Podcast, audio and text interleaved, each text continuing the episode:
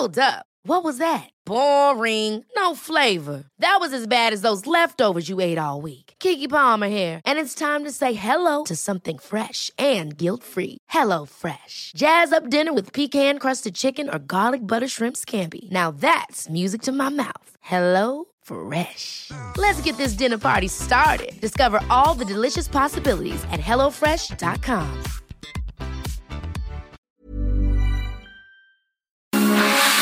Radio, con la H que sí suena y ahora también se escucha.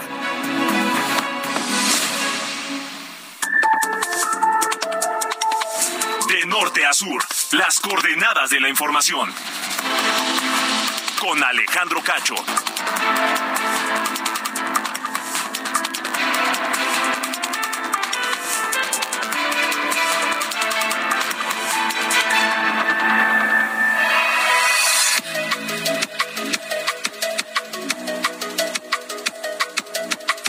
Tal? ¿Cómo están? Muy buenas noches. Son las ocho en punto tiempo del centro de la República Mexicana. Bienvenidos a De Norte a Sur. Este jueves 12 de enero de 2023. Yo soy Alejandro Cacho y me da mucho gusto saludarles a ustedes donde quiera que se encuentren escuchando la señal de Heraldo Radio en su cadena nacional y también eh, a través de Now Media Radio en los Estados Unidos. A todos les enviamos un enorme saludo y nuestro agradecimiento de siempre. Noche hay, hay temas interesantes, hay temas importantes. Luego de la conformación de la Alianza Va por México de PAN, PRI, PRD para competir por las gubernaturas del Estado de México y de Coahuila. También se está conformando ya la alianza de Morena. El Partido Verde dice que siempre sí va en alianza con Morena. Y estaremos hablando de qué posibilidades tiene de éxito esa, esa alianza opositora. Pero antes le digo la información más reciente, la de última hora, porque hace unos minutos la jefa de gobierno, Claudia Sheinbaum, informó que fue detenido en Michoacán el presunto responsable de disparar en contra del periodista Ciro Gómez Leiva en un ataque ocurrido el 15 de diciembre aquí en la Ciudad de México hace menos de un mes. Habría sido ya detenido en Michoacán el autor material, es decir, el hombre que disparó en contra de Ciro Gómez Leiva.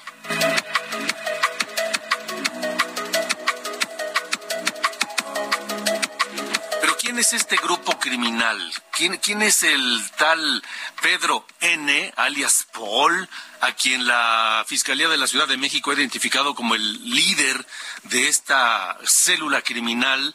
aparentemente o presuntamente responsable del atentado en contra de Ciro Gómez Leiva, que se ha dicho que se dedican al narcomenudeo, pero también, también a matar personas, es decir, son sicarios. Oscar Balmen, periodista especializado en temas de narcotráfico, nos dará a conocer más detalles sobre esta célula criminal encabezada por Pedro N., alias El Paul.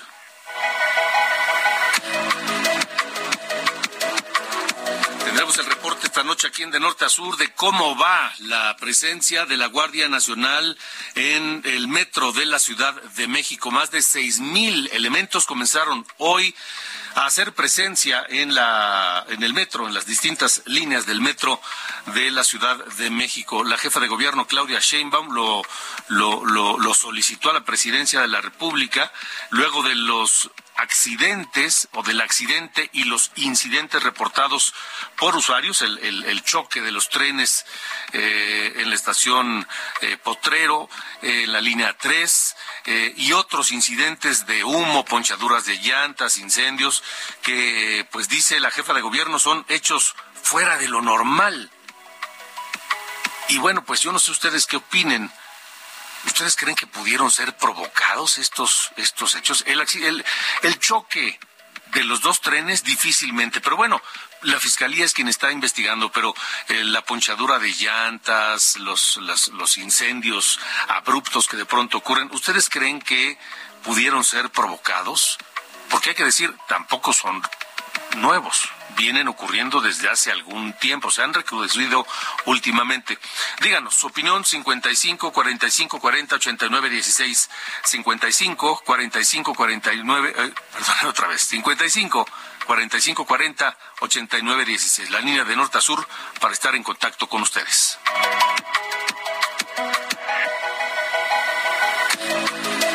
Y con el politólogo, experto en elecciones, partidos, gobierno y política, política subnacional, hablaré esta noche con Javier Rosiles Islas acerca de, pues, eh, ¿Qué expectativas podemos tener o puede tener la Alianza Va por México en las elecciones del Estado de México y de eh, Coahuila? Javier Rosiles Salas esta noche con nosotros.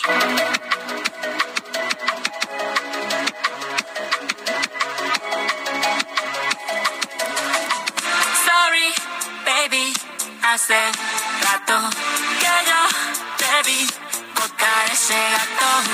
Una loba como yo no está pa' novato. Una loba como yo no está pa' tipos como tú. Pa' tipos como tú. Aquí te quedarás y por eso estás con Mi querido Julio buenas noches. Este tema de Shakira ha sido, bueno, una, un, un, un, una bomba mundial, ¿no? Hola, ¿cómo estás Alejandro? Efectivamente, esta canción que ayer publicó Shakira dedicada a su expareja Piqué, pero fíjate que ya están, además de la reacción del propio Piqué, hay reacciones, por ejemplo, la cantante venezolana Briela recurrió a sus redes sociales para preguntarle a sus seguidores sobre el parecido entre la canción de Shakira y una que ella canta que se llama Solo tú.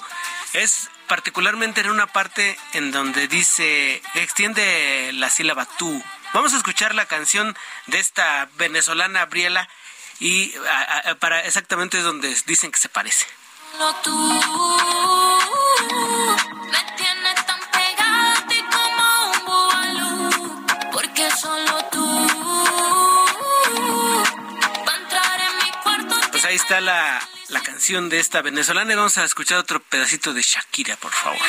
Baby, hace rato vi tocar ese gato. Una loba como yo no está pa' novato. Una loba como yo no está. Pa' tipos como tú. Pues ahí está la polémica, si se parece o no parece. Oye, también este la marca de relojes Casio también eh, contestó, hay una parte donde dice cambiaste un Ferrari por un Twingo, cambiaste un Rolex por un Casio, y los de Casio dicen, ¿qué ole? Pues nosotros, ¿qué? La tenemos en el entierro, ¿no? pues ahí está. Oye, y otra información de última hora, hace unos minutos se dio a conocer que Lisa Marie Presley falleció este jueves en Los Ángeles a los 54 años, es la única hija de la leyenda Elvis Presley, fue ingresada a un hospital esta mañana después de sufrir un paro cardíaco. Lisa Marie fue vista en público el pasado martes en Beverly Hilton, donde acudió junto con su madre Priscila para acompañar a Austin Butler, quien da vida a su padre en la película Elvis, que dirige Baz Luhrmann. Así que se fue la única hija de Elvis Presley. Al ratito vamos a escuchar algo por ahí que hay también musical de esta, la única hija de Elvis Presley, Alejandro. Sí, hombre, y, solo dicen que un, un infarto, no dicen más. Sí, de hecho fue ingresada de urgencia, pero esto acaba de ocurrir hace unos, hace unos minutos que se acaba de dar a conocer la noticia de la, la, confirmación del fallecimiento. Pues más adelante le escuchamos. Gracias, Ángel. Gracias, Alejandro. Buenas noches. Buenas noches. Enamóralo, yo hay un paso. Por acá no vuelvas, me caso. Cero rencor, bebé. Yo te deseo que te vaya bien con mi supuesto reemplazo. No sé ni qué es lo que te pasó. Estás tan raro que ni te distingo. Yo valgo por dos de 22. Cambiaste un Ferrari por un Twingo norte a sur con Alejandro Cacho. Bueno, son las ocho con ocho, tiempo del centro de México, ocho de la noche con ocho minutos, continuamos en de norte a sur. Hace unos eh, minutos la jefa de gobierno eh, tuiteó, subió un tuit en su cuenta, eh, que tiene que ver con el atentado en contra de Ciro Gómez Leiva del pasado 15 de diciembre. Dice el tuit, hace unos minutos la Secretaría de Seguridad de la Ciudad de México, la Fiscalía de la Capital, la Sedena, y la Fiscalía de Michoacán detuvieron en Michoacán al presunto responsable de disparar en contra de Ciro Gómez Leiva. Se trata de la persona que iba de copiloto en la moto el día del atentado. Nuestro compromiso es acabar con la impunidad, es lo que dice este tuit de la jefa de gobierno. Antes la Fiscalía de la Ciudad de México, más temprano, hoy, informó que fueron detenidas otras cuatro personas ligadas con esta misma célula criminal eh, que atacó a Ciro Gómez Leiva. Ya son, estas personas fueron detenidas en Chalco y ya son once en total los detenidos eh, de esta eh, definida como célula criminal dedicada al narcomenudeo, al cobro de piso, pero también a asesinar gente. Son sicarios, según la autoridad. Eh, esta célula la encabeza Pedro N., alias El Paul. ¿Quién es este individuo y a qué se dedica este grupo? El periodista especializado en temas de narcotráfico, Oscar Balmen, está con nosotros esta noche. ¿Cómo te va, Oscar? Gracias por estar aquí. Hola Alejandro, muchas gracias por la invitación. Muy buenas noches a ti y al auditorio. Igualmente, ¿qué nos puedes decir de esta célula que encabeza Pedro N. alias Paul? Eh, mira Alejandro, es una célula en los cuales los periodistas que llevamos tiempo cubriendo temas de crimen y violencia ya habíamos escuchado, pero había permanecido oculta por mucho tiempo para la opinión pública. Esta es una organización criminal como muchas que operan en el Valle de México, que se rentan, digamos, al mejor postor, pero este particular destacaba por su violencia y por la manera de operar. Estaba encabezada por, como tú bien dices, Pedro N., Paul Pedro, quien crece al amparo de una organización criminal que tuvo un centro de operaciones muy claro en la alcaldía de Iztacalco, donde era dirigida por un tipo que le, decían, le dicen el Balta. Su, su nombre completo es Juan Balta y él está actualmente encarcelado en un penal federal. Juan Balta, quien digamos que es el maestro eh, criminal de Paul Pedro, es un hombre con cercano, muy cercano a los fundadores de la Unión Tepito, de quienes además aprendió cómo se podía montar una estructura criminal de alto calado que imitara a la violencia de los grandes cárteles de la droga sin ser necesariamente un cártel. Por eso vemos estas formas de operar eh, que prácticamente parecen sacadas como de tácticas policiales o militares. Aprendieron de los cárteles como los Zetas, como el cártel de Sinaloa, como el cártel Jalisco, a imitar las operaciones que hacían para poder pues garantizar a sus clientes, a quienes los contrataban, eh, sus servicios. Y eran además una de estas células de grupos criminales que cobraban más en la capital porque garantizaban, según ellos, que los asesinatos se realizarían y que además no dejarían rastro de los autores intelectuales. Eh, y hasta el momento, bueno, la mitad, digamos, ha sido cierta, a pesar afortunadamente, afortunadamente no lograron atentar contra la vida de Ciro Gómez Leiva, sí han guardado el celoso secreto de quiénes son los autores intelectuales del el atentado contra el periodista y no sabemos hoy realmente quiénes los contrataron y con qué fines, cuál es el objetivo final de atacar a Ciro. Sí, que eso es, eso es una información clave en todo este asunto, ¿no? Sí, claro, esa es la mano que mece la cuna, me parece que es la pregunta que espera respuesta no solamente de los periodistas y de la sociedad, sino del propio Ciro. ¿Qué llevó a alguien a contratar este grupo que sabemos que, cobra medio millón de pesos por un asesinato, de acuerdo con lo que sabemos por casos anteriores como feminicidios que se han dado, que están vinculados con la banda criminal de Paul Pedro, pues alguien solamente con mucho dinero, con mucho poder y bien conectado para llegar hasta estas personas, podía ser la persona que quisiera hacerle daño a Ciro Gómez Leiva. Yo lo que destaco, eh, Alejandro, son dos cosas. Por un lado, creo la celeridad de la, del jefe de la policía, Omar García Harfus, para dar con estos autores materiales, que habla de que el tener 80 mil policías en la Ciudad de México, un C5 bien articulado, cámaras de vigilancia en casi cada calle de la capital, ayuda a resolver estos casos y me parece que es una ruta que podrían seguir otros estados para poder dar y resolver casos de alto, digamos, de, digamos, de un alto perfil. Lo otro que también me preocupa mucho es por qué estas, estas cámaras de videovigilancia, el C5, estos 80 mil policías, dan resultado únicamente de manera reactiva.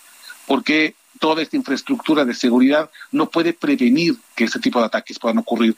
Porque lo que hemos visto y lo que sabemos a partir de las investigaciones que se han hecho públicas por la propia jefa de gobierno es que estas personas responsables, los autores materiales, siguieron así durante mucho tiempo, se estacionaban cerca de sus centros de trabajo, le dieron un seguimiento puntual durante varios días y las cámaras de vigilancia, el C5, el aparato de, inteligencia criminal con el que cuenta el secretario Omar García Harfush, no logró prevenir que lo sucediera. Es decir, por un lado, bien por la reacción, pero me parece que mal por la prevención. Y en otro sentido, me preocupa mucho que estos grupos criminales, estas células criminales, comiencen a ser parte de la normalidad de la ciudad, incluso una normalidad en la cual no sabemos realmente cuántas hay, cuántas además operan bajo membretes falsos de pertenecer a cárteles más grandes.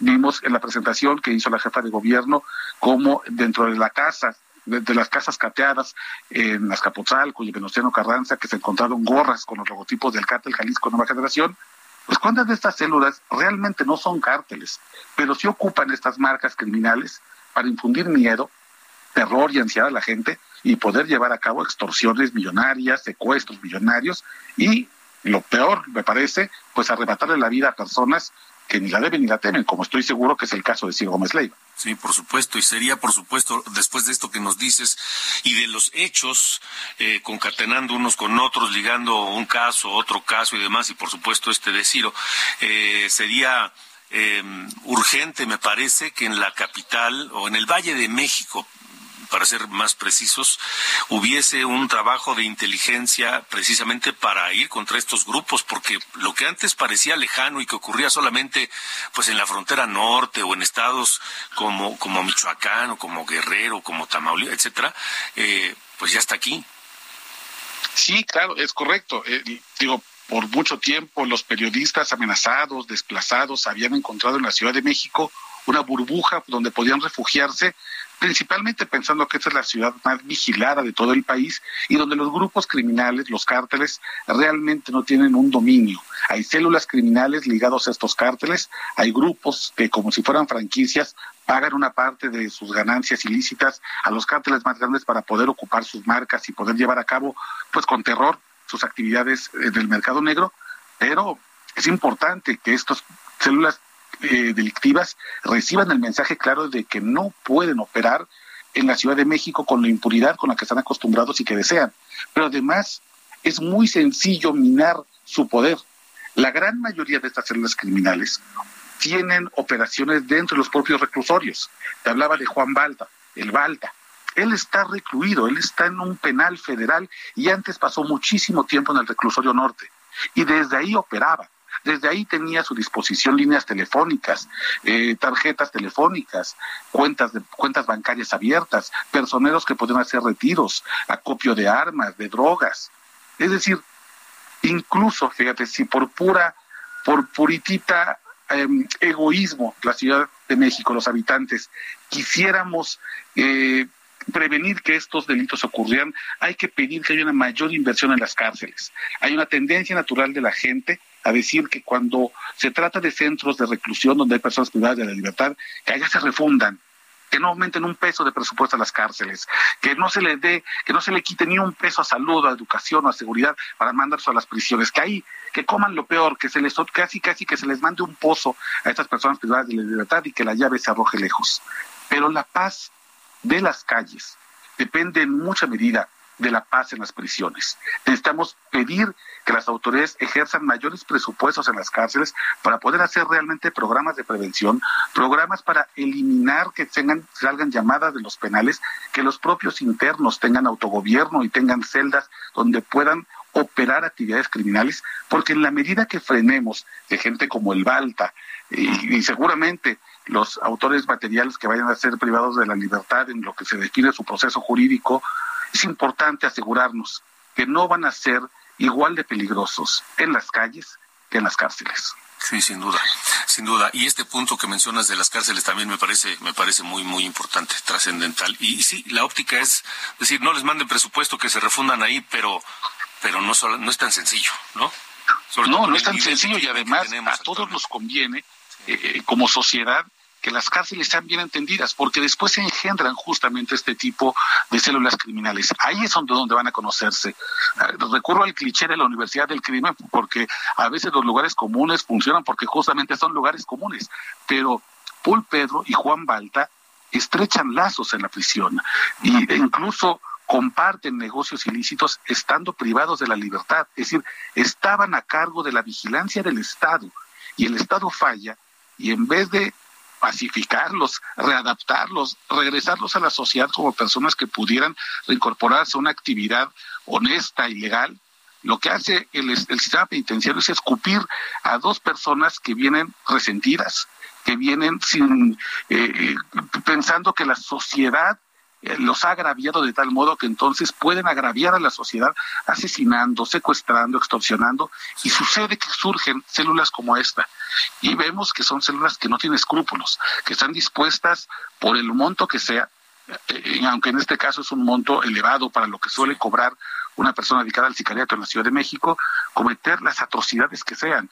Y ahora es Ciro Gómez Leiva, y bueno, evidentemente este su reputación, su perfil de un comunicador con muchísimo renombre y muy conocido con mucha audiencia, hace que nos fijemos ahora y que pongamos en el debate público cuántas células criminales de este nivel existen en la Ciudad de México, cuántas no conocemos que existen, que operan en nuestros barrios, en nuestras colonias, incluso en nuestros fraccionamientos. ¿Y qué está haciendo el gobierno para prevenir que existan?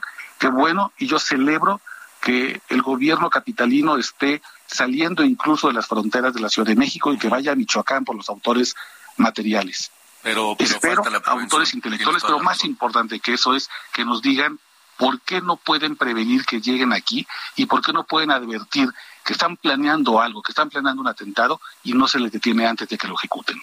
Totalmente de acuerdo. Oscar, Oscar Valmen, te agradezco mucho que nos hayas acompañado hoy. Te mando un abrazo. Muy buena noche. Igualmente para ti, un abrazo y feliz año. Son las ocho con veinte, estamos en De Norte a Sur, esta noche de jueves, y ya que hablamos de estos temas que tienen que ver con la seguridad, vamos contigo, Carlos Navarrete, porque pues ya, ya están los, eh, los, los los elementos de la policía, Carlos Navarro, perdóname, los elementos de la policía, de la Guardia Nacional en la en el metro. Te escuchamos. Buen día. Buenas noches, Alejandro. Te saludo con gusto a ti, al auditorio, y te comento que las instalaciones del metro se mantienen los casi 6.000 elementos de la Secretaría de Seguridad Ciudadana de la Ciudad de México que brindaban labores de, eh, que hacían labores de vigilancia. Así lo informó hoy el titular de la Secretaría de Seguridad Ciudadana, Omar García Harfuch, después del anuncio del arribo de más de 6.000 elementos de la Guardia Nacional. El jefe de la Policía Capitalina dijo que van a mantener coordinación con los elementos de la Guardia Nacional, como lo hacen también con las corporaciones de la Marina o la Secretaría de la Defensa Nacional. Te comento, Alejandro, que la Secretaría dispone de un total de 5.853 elementos policiales, quienes trabajarán en coordinación con el personal de la Guardia Nacional en las acciones de seguridad y apoyo a la ciudadanía. Se cuenta con un estado de fuerza de 2.225 elementos de la Policía Bancaria e Industrial, quienes se encuentran en diferentes estaciones de las líneas 1, 2, 3, 7 y 8. Por parte de la Policía Auxiliar hay desplegados 3.628 elementos todos ellos en puntos fijos de la línea 2, las líneas A y B, que también abarcan el perímetro del Estado de México, así como las líneas 4, 5, 6 y 9. Además, esta corporación cuenta con cerca de 200 encargados de estación y un grupo de fuerza de reacción distribuido en toda la red del metro. En la conferencia de prensa que brindó hoy el secretario de Seguridad Ciudadana, se le cuestionó si se trata de militarización y señaló que no ven a la Guardia como una militarización. Así es que serán casi 12.000 elementos de tanto de la Guardia Nacional como de la Policía Capitalina que van a estar resguardando las más de 190 estaciones del sistema de transporte colectivo Metro a raíz de los últimos hechos que se han dado en este importante sistema de transporte, Alejandro. Muy bien, pues estaremos eh, atentos a ver qué, qué más ocurre, cómo se comportan y a ver si no siguen ocurriendo pues estos incidentes, ponchaduras y humo y este fuego y por supuesto no queremos que haya otro choque. En fin, vamos a, vamos a esperar a ver qué pasa. Carlos, te agradezco mucho que nos hayas acompañado. Claro que sí, pendientes. Buenas noches. Pendientes, buenas noches. Carlos Navarro, reportero de Heraldo Media Group. Le digo rápidamente que está ya circulando, se acaba de dar a conocer un pronunciamiento del Consejo General de la Abogacía Mexicana sobre la resolución de la UNAM respecto a la tesis de la ministra Yasmín Esquivel Moza. Este Consejo General de la Abogacía Mexicana lo integran la Asociación Nacional de Abogados de Empresa, el Colegio de Abogados, la Barra Mexicana, Colegio de Abogados y por el Ilustre y Nacional Colegio de Abogados de México. Se lo voy a comentar después de una pausa. Antes, escuchamos precisamente a Lisa Mary Presley, que murió hoy, la única hija del rey de Elvis, y que tuvo una, una fugaz carrera musical. Tenía 54 años, murió en Los Ángeles, y esto se llama Over Me.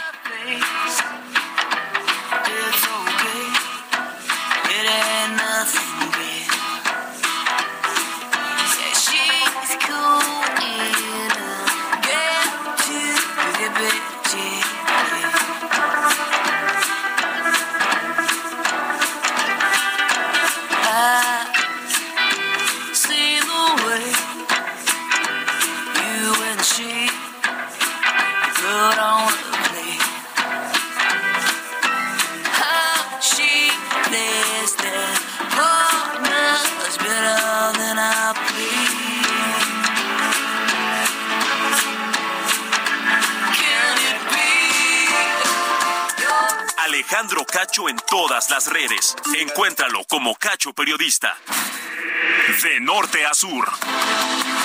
Con Alejandro Cacho.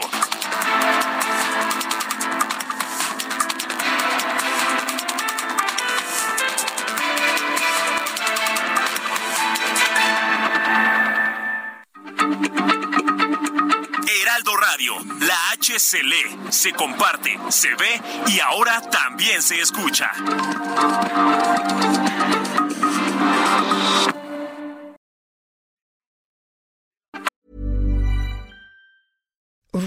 Pop the question? The jewelers at BlueNile.com have got sparkle down to a science with beautiful lab-grown diamonds worthy of your most brilliant moments. Their lab grown diamonds are independently graded and guaranteed identical to natural diamonds, and they're ready to ship to your door. Go to Bluenile.com and use promo code LISTEN to get $50 off your purchase of $500 or more. That's code LISTEN at Bluenile.com for $50 off. Bluenile.com code LISTEN. Heraldo Radio, la H se lee, se comparte, se ve y ahora también se escucha.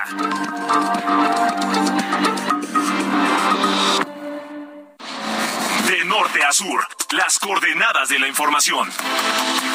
Con Alejandro Cacho.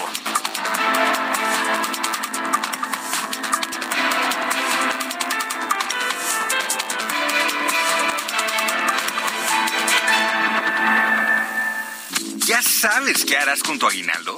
Gastarlo todo no es una buena opción. Mejor ponlo a trabajar para que te genere buenos rendimientos. En Finsus, te ayudamos a multiplicarlo con una tasa de hasta 13.13% anual. Descarga la app y comienza a invertir desde 100 pesos de forma fácil y segura. CAT nominal de 13.13%, CAT real de 7.49% antes de impuestos, tasa de rendimiento fija anual. Consulta términos y condiciones en www.finsus.mx. I know me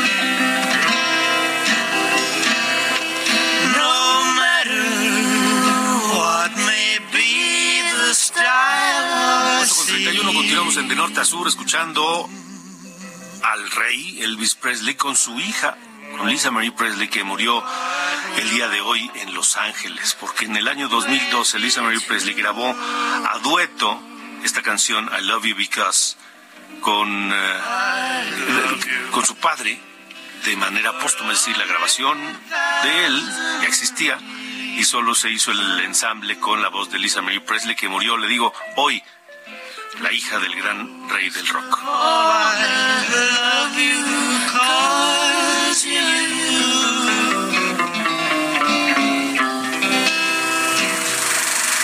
De norte a sur, las coordenadas de la información. Buenas noches, este es el resumen de noticias de norte a sur. En Chihuahua fue detenido uno de los más de 30 reos que se fugaron el pasado 1 de enero del cerezo número 3 de la ciudad de Ciudad Juárez, con lo que ya suman seis recapturas. La detención de Raúl Alfonso López Moriel, alias El Pachas, se dio durante el operativo en un rancho abandonado en la carretera rumbo a Casas Grandes. En Michoacán, trabajadores de la Comisión Federal de Electricidad fueron obligados por un grupo criminal a transportar en vehículos del organismo diversas armas de fuego que fueron entregadas a civiles en el municipio de Cualcomán. De acuerdo a una denuncia presentada ante la Fiscalía General de la República por el área jurídica de la empresa, los trabajadores fueron abordados por un grupo armado en las inmediaciones del lugar conocido como Barranca Seca.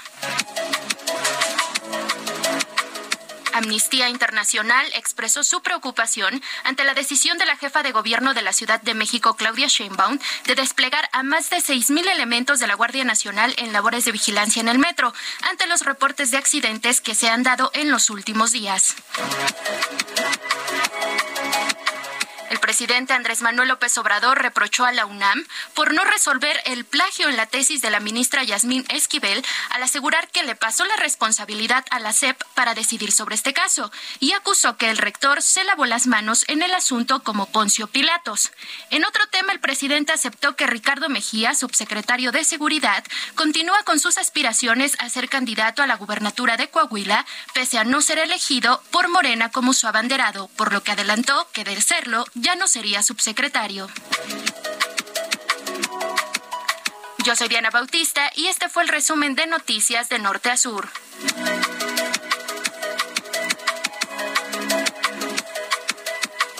De norte a sur, con Alejandro Cacho.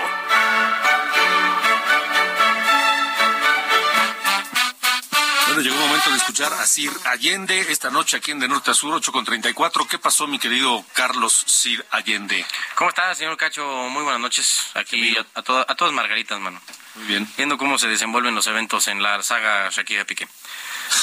Nos trae a todos muy preocupados. No, me imagino que tú no has Sí, podido sí, dormir. por todos lados. Sí. Sí, tú no has podido dormir, o sea, ya perdiste horas de sueño, decir, "Tara, ¿qué va a pasar? Así, así es esto. Así ¿no? es el tren. Así es el tren. Es, es correcto. Oye, este, no sé si te enteraste, pero eh, México y Canadá tuvieron una, pues, un momento de alegría, ¿no? Eh, porque un panel internacional se decidió en favor de la postura que tenían estos dos países, México y Canadá, por una eh, interpretación de una regla de origen del TEMEC sobre los coches. Eh, nada más, como para entrar en contexto, una regla de origen son como criterios que, eh, que, cada tratado pone para todos los productos y ver si deberían o no ser considerados como originarios de la región. O sea, en este caso, región me refiero Canadá, Estados Unidos y México. Y si son considerados como originarios, ver si deberían o no, se- eh, no es cierto, por, ah, y podían acceder a preferencias arancelarias. O sea, es bastante importante este asunto de las reglas de las reglas de origen porque la interpretación de una forma u otra puede hacer la diferencia entre pagar 0% o 15% de arancel o más y eso puede llegarse a traducir en millones y millones de dólares al año pagados solamente en impuestos a la importación y eso, y eso obvio, eh, repercute en el precio final de, de los productos. Total. eh, la consulta iba sobre el tema de los coches, no una industria importante para nuestro país, y la discusión era cómo interpretar la regla de origen para los coches armados en alguno de los tres países miembros. Me voy a poner un poco técnico, pero aguanten. La regla dice que para que un coche se considere como originario y pueda acceder a estos eh, beneficios, tiene que tener el 75% de piezas originarias de los países miembros. A eso se le conoce como valor de contenido regional, ¿no? VCR. Y eso a partir del cua- cuarto año de vigencia del tratado, que eso es a partir del primero de julio de este año. Además de eso, las siete partes esenciales de un, de un coche, que son motor, transmisión, chasis, carrocería, suspensión, baterías y ejes, cada una tiene que cumplir con esa regla por sí mismas. O sea, el motor tiene que estar, el motor y todas estas partes tienen que estar por arriba del 75% del valor de contenido regional. Además de eso, 40% del valor del coche tiene que hacerse en plantas que paguen más de 16 dólares la hora.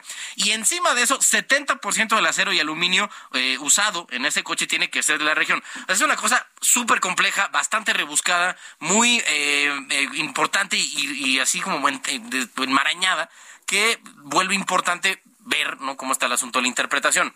Entonces, eh, lo que decía México y Canadá es que ya una vez que se califica estos eh, partes esenciales del motor, transmisión, ejes y demás, ya que califica como valor de contenido regional, se tiene que dar como el 100% de eh, originario para el cálculo total del el valor de contenido regional del coche. Estados Unidos decía que no, que si el motor tenía 80% de BCR, se tenía que calcular con ese 80%. Al final, el panel que fue convocado el 6 de enero del año pasado decidió que tanto México y Canadá tenían la razón por un concepto que se maneja en, comercio internacional que se llama roll-up. Entonces, eh, ahí está el asunto. Por lo pronto, da una esperanza a nuestro país para poder eh, pues seguir exportando, ¿no? Una- la industria de exportación que fue una salvavidas ¿no? en, en estos tiempos de la pandemia y la recuperación y que eh, segui- podemos seguir gozando ¿no? de esta parte del TEMEC gracias a que esta decisión del panel que, tu- que duró poco más de un año decidió en favor de nuestro país. Muy bien, señor. Bueno, pues pendientes. A ver qué pasa ahora con el tema eléctrico. Yes, of course. Pues a ver, Bueno. porque sí, se va a tardar un rato si es que llega al tema de los paneles. Vale, gracias. Fuerte abrazo. De norte a sur, con Alejandro Cacho. Conferencia de esta mañana en la conferencia de Palacio Nacional, el presidente mencionó algo que pasó tal vez un tanto desapercibido porque es muy importante. Adelantó que en febrero visitará San Luis Potosí porque la BMW decidió abrir una planta precisamente allá en San Luis Potosí. El presidente dijo que será la planta de BMW que se dedicará a la producción de automóviles eléctricos en San Luis Potosí. Así fue hoy en la mañanera. Voy a estar con Marcelo Ebrard en febrero en San Luis Potosí porque BMW de Alemania decidió eh, poner su planta en México. Es una inversión de 800 millones de euros. Bueno, esta inversión se concretó tras meses de gestiones del gobernador Ricardo Gallardo Cardona con ejecutivos de BMW.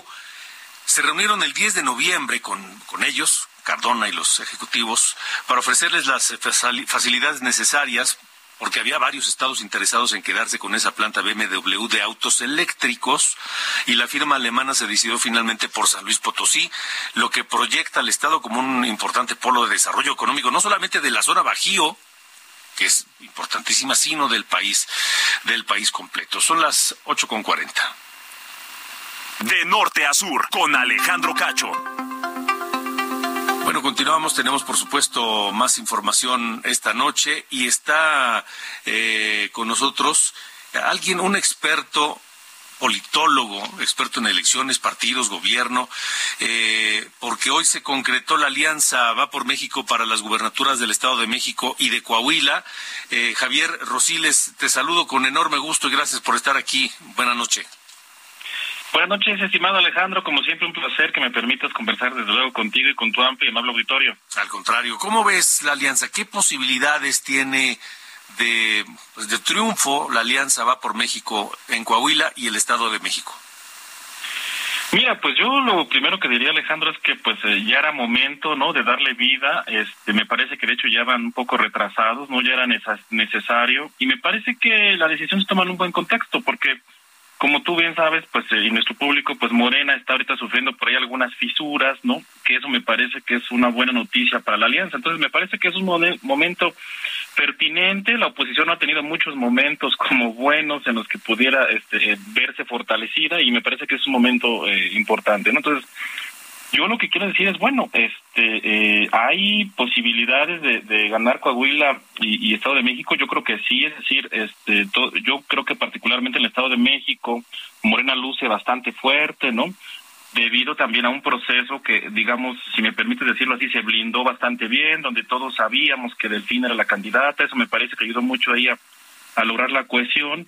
Entonces, bueno, Estado de México será mucho más complicado, evidentemente, para que la alianza lo gane, pero en Coahuila, por ejemplo, yo sí le veo, de hecho, muchas posibilidades, no solo por la fuerza que puede mostrar la oposición a partir de esta, de este, de este convenio, de este, de este pacto, digamos, sino también por las fisuras que, pues, este, se notan en Morena en este, en este mismo momento. Entonces, yo creo que la alianza, Alejandro, sí es muy importante y que tiene por ahí algunas eh, yo creo que Morena lo digo con mucho respeto pues ya ha mostrado que no es un partido invencible no eh, hay varios estados este yo en los estudios que he realizado pues por ejemplo ciertamente Chiapas Oaxaca Veracruz pueden considerarse graneros de votos de Morena pero sí hay unas ínsulas, si me permite decirlo así, opositoras, ¿no? Claramente Querétaro, Guanajuato, Nuevo León, Jalisco, ¿no? Entonces, yo creo que, eh, y para efectos de, hablar de democracia, y qué bueno que, que sea así, que hay incertidumbre, ¿no? Porque en ese momento sería complicado establecer, garantizar qué, qué, coalición sería la ganadora.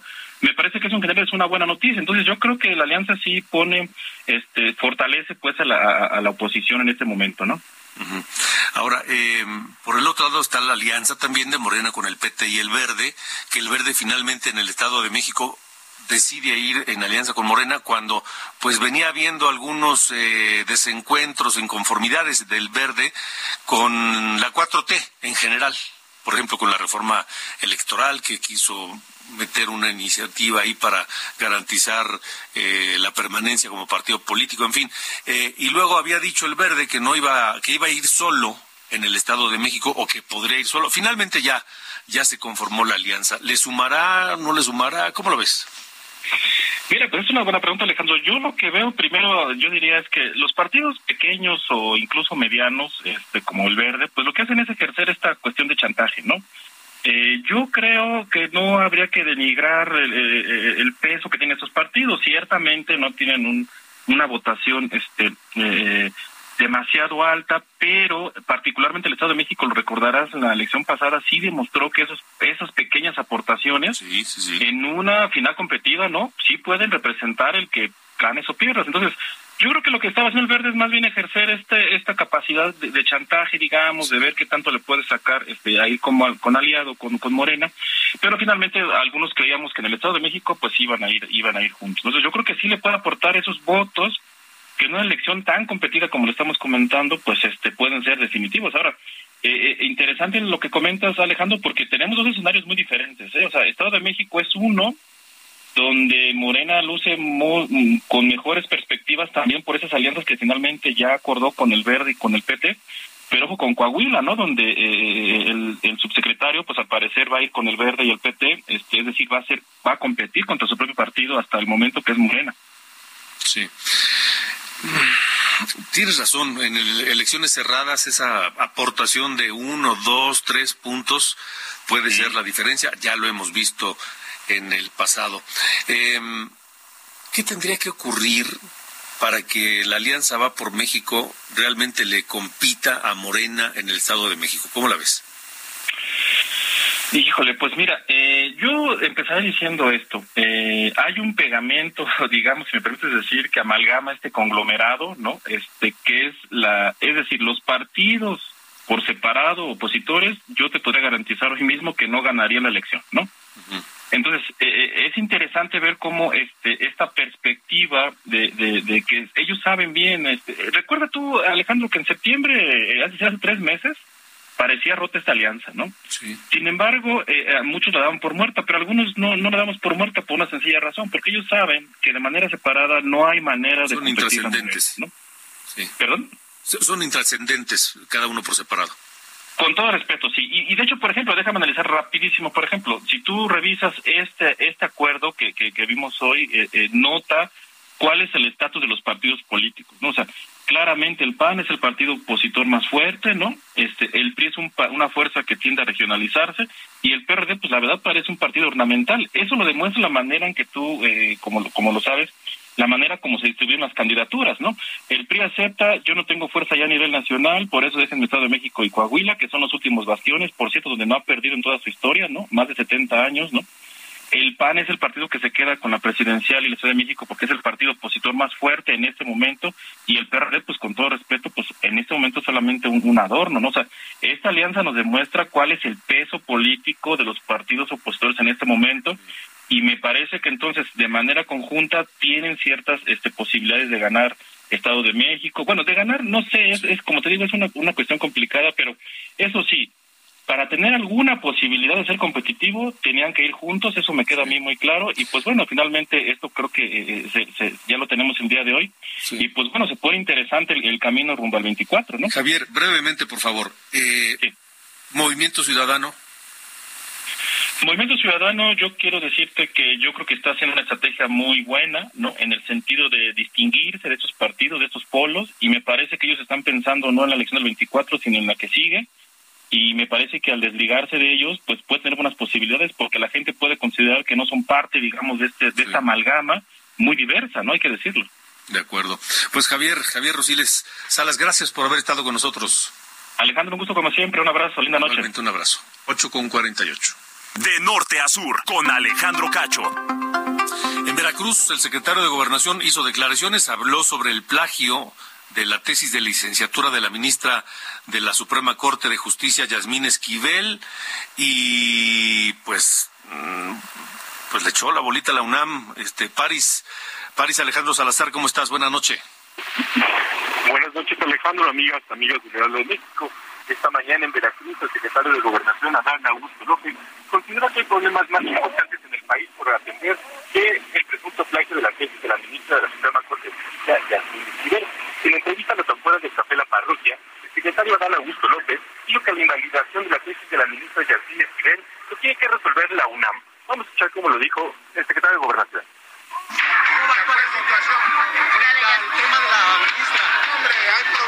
mucho, muy importante ahí que se están atendiendo todos los días que lo resuelvan las autoridades municipales. La SEP no es un asunto del gobierno, pero de la sí, ¿no? Yo no puedo hablar con la SEP. Cuestionado sobre si la ministra Yasmín Esquivel debe dejar su puesto en la Suprema Corte, dijo que tiene que argumentar primero a su favor. Vamos a escuchar cómo lo dijo el secretario de Gobernación, Adán Augusto López. ¿Creen ustedes que debería de renunciar por el tema pues, de congruencia política sobre lo que se ha dicho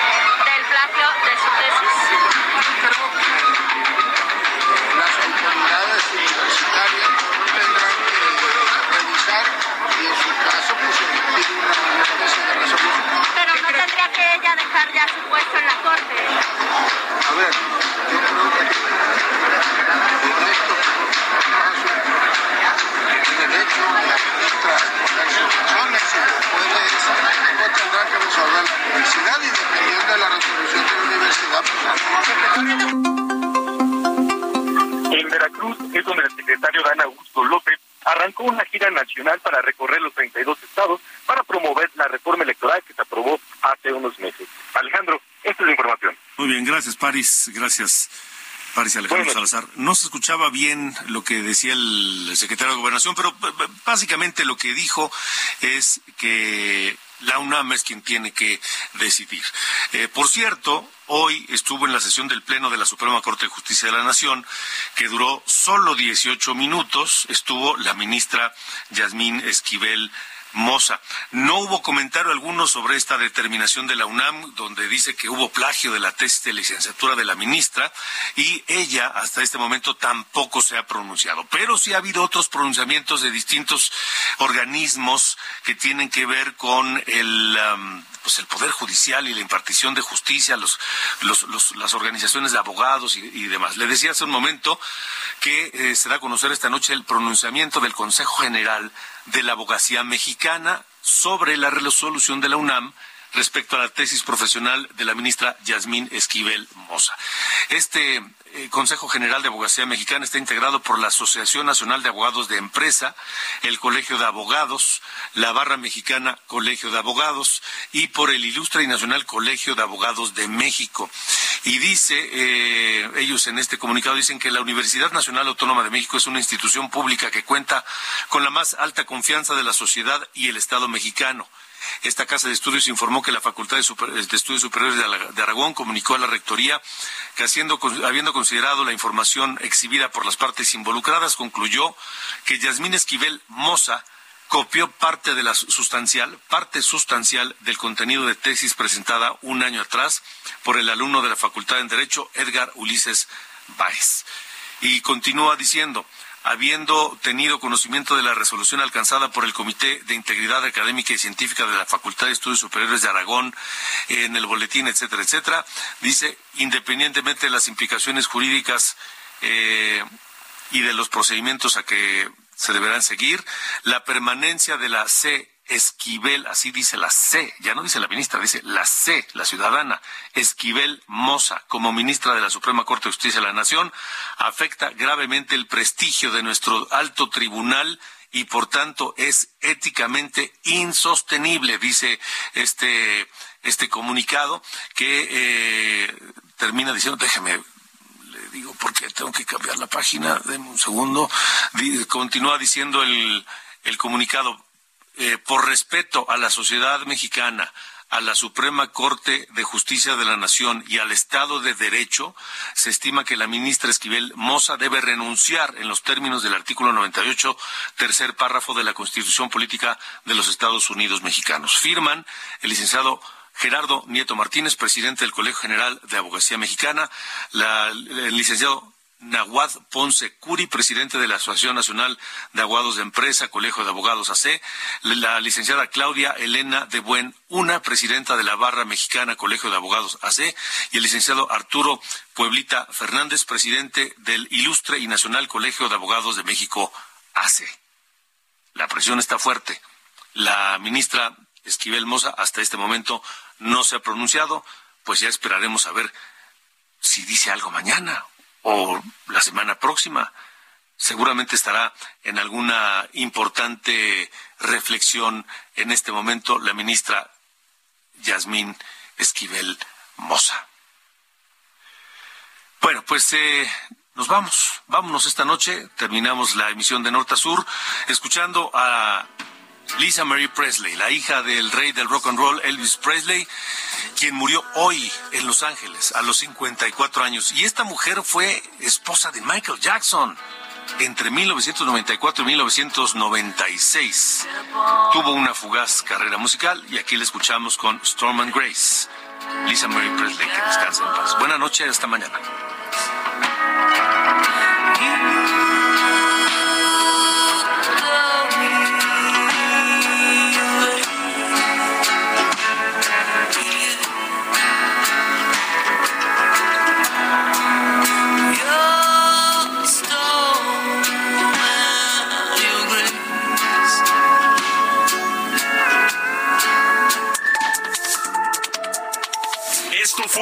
Norte a Sur, las coordenadas de la información. Con Alejandro Cacho.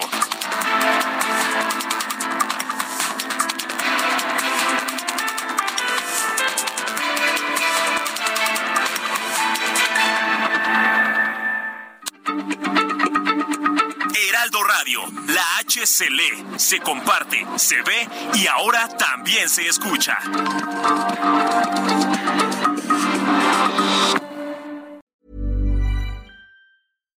Catch yourself eating the same flavorless dinner three days in a row?